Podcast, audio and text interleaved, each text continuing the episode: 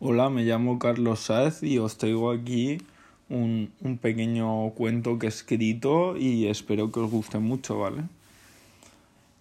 En un bosque muy muy lejano, donde solo viven animales, encontramos a uno de nuestros protagonistas, Pep.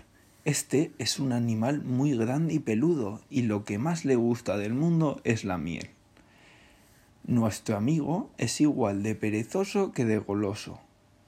Él tiene un problema, ya que es tan grande y perezoso que le cuesta encontrar comida. Además, los demás animales del bosque no se le quieren acercar, ya que tiene un aspecto terrorífico.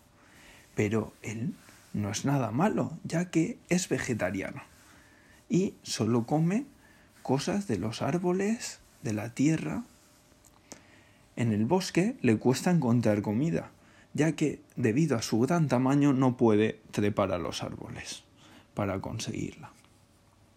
Un día, caminando por el bosque, le cayó otro animal de encima de un árbol.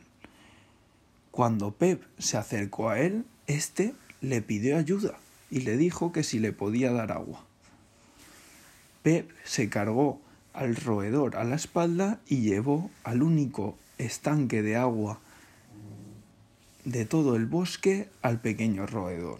Cuando le dio agua, éste se levantó y le dio mucho las gracias. Pep, extrañado de que no se asustase de él, le dijo de que si quería irse a comer con él.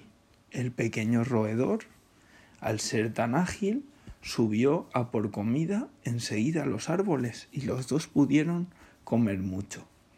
El pequeño roedor le dijo que en el bosque él pasaba mucha sed, ya que los animales se aprovechaban de su pequeño tamaño para eh, intentar atacarle cuando fuera a por agua.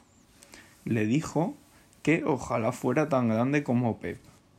Pep también le contó su problema de que al ser tan grande y tener ese aspecto, ningún animal se le acercaba y no tenía amigos.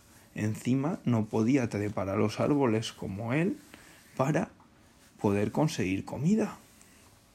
El pequeño roedor se quedó extrañado pensando que todo tenía su lado bueno y su lado malo, pero que juntos podían sobrevivir muy bien en el bosque. Pep podía acompañarle a por agua y el roedor le llevaría comida y sería su amigo para siempre. Así los dos vivieron felices en el bosque. Esto hizo que los demás animales del bosque se animasen a buscar amigos y no vivir en soledad. Así prosperaron todos juntos.